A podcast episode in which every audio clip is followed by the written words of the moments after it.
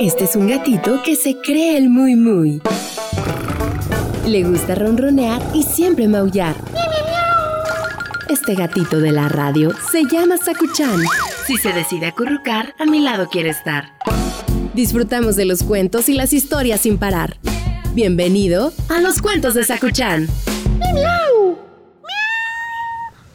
Ay, ya, ya sé. ¿Sí? Te crees el muy muy, ¿no? Déjame ir por un libro y ahora sí te voy a contar una historia. Ven. El cuento de hoy se llama La ratita presumida.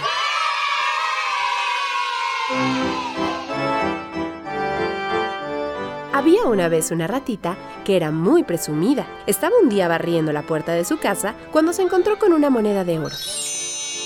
En cuanto la vio, empezó a pensar lo que haría con ella.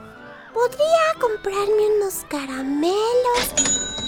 Pero mejor no, no, no, porque me dolerá la barriga. Podría comprarme unos alfileres.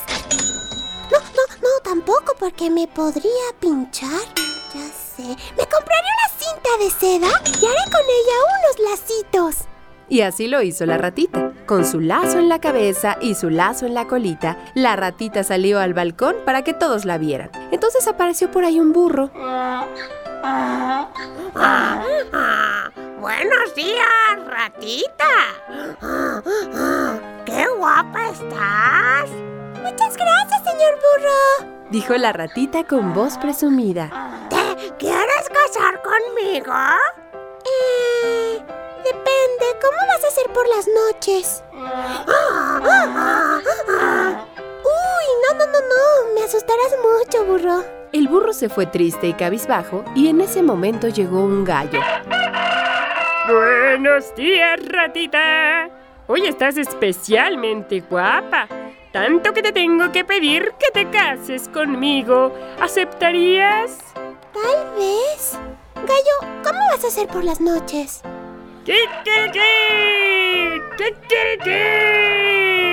Dijo el gallo esforzándose por sonar muy bien. Ah, no, gallo. Creo que me despertarás. Entonces llegó su vecino, un ratoncito que estaba enamorado de ella. Buenos días, vecina. Ah, hola, vecino. Estás hoy muy bonita. Ah, gracias. No puedo entretenerme a hablar contigo. Estoy muy ocupada. El ratoncito se marchó de ahí un poco triste y entonces llegó el señor gato. Hola, ratita. Hola, señor gato. Hoy estás deslumbrante. Dime, ¿querrías casarte conmigo? Mm, no sé, señor gato. ¿Cómo haría por las noches? Dijo el gato con un maullido dulce. Claro que sí. Quiero casar. El día de antes de la boda, el señor gato le dijo a la ratita que quería llevarla de picnic al bosque. Mientras el gato preparaba el fuego, la ratita cogió la cesta para poner la mesa y... Pero, si esta cesta está vacía, solo hay un tenedor y un cuchillo. ¿Dónde estará la comida? Aquí, tú eres la comida, dijo el gato abalanzándose sobre ella. Pero afortunadamente, el ratoncito que había sospechado del gato desde el primer momento los había seguido hasta el bosque. Así que al oír esto, agarró un palo, lo acercó al fuego y se lo acercó en la cola al gato. El gato salió despavorido y gritando, y así logró salvar a la ratita. Gracias, ratoncito. De nada, ratita. ¿Te querrías casar conmigo? ¿Y qué harás por las noches? ¿Yo? Yo dormir y callar, ratita. Dormir y callar. Y la ratita y el ratoncito se casaron y fueron muy felices. Colorín colorado, este cuento ha terminado. El que se quedó sentado se quedó pegado. ¡Ay! ¿Viste ese gato? sí, ya sé que tú no te comerías a la ratita.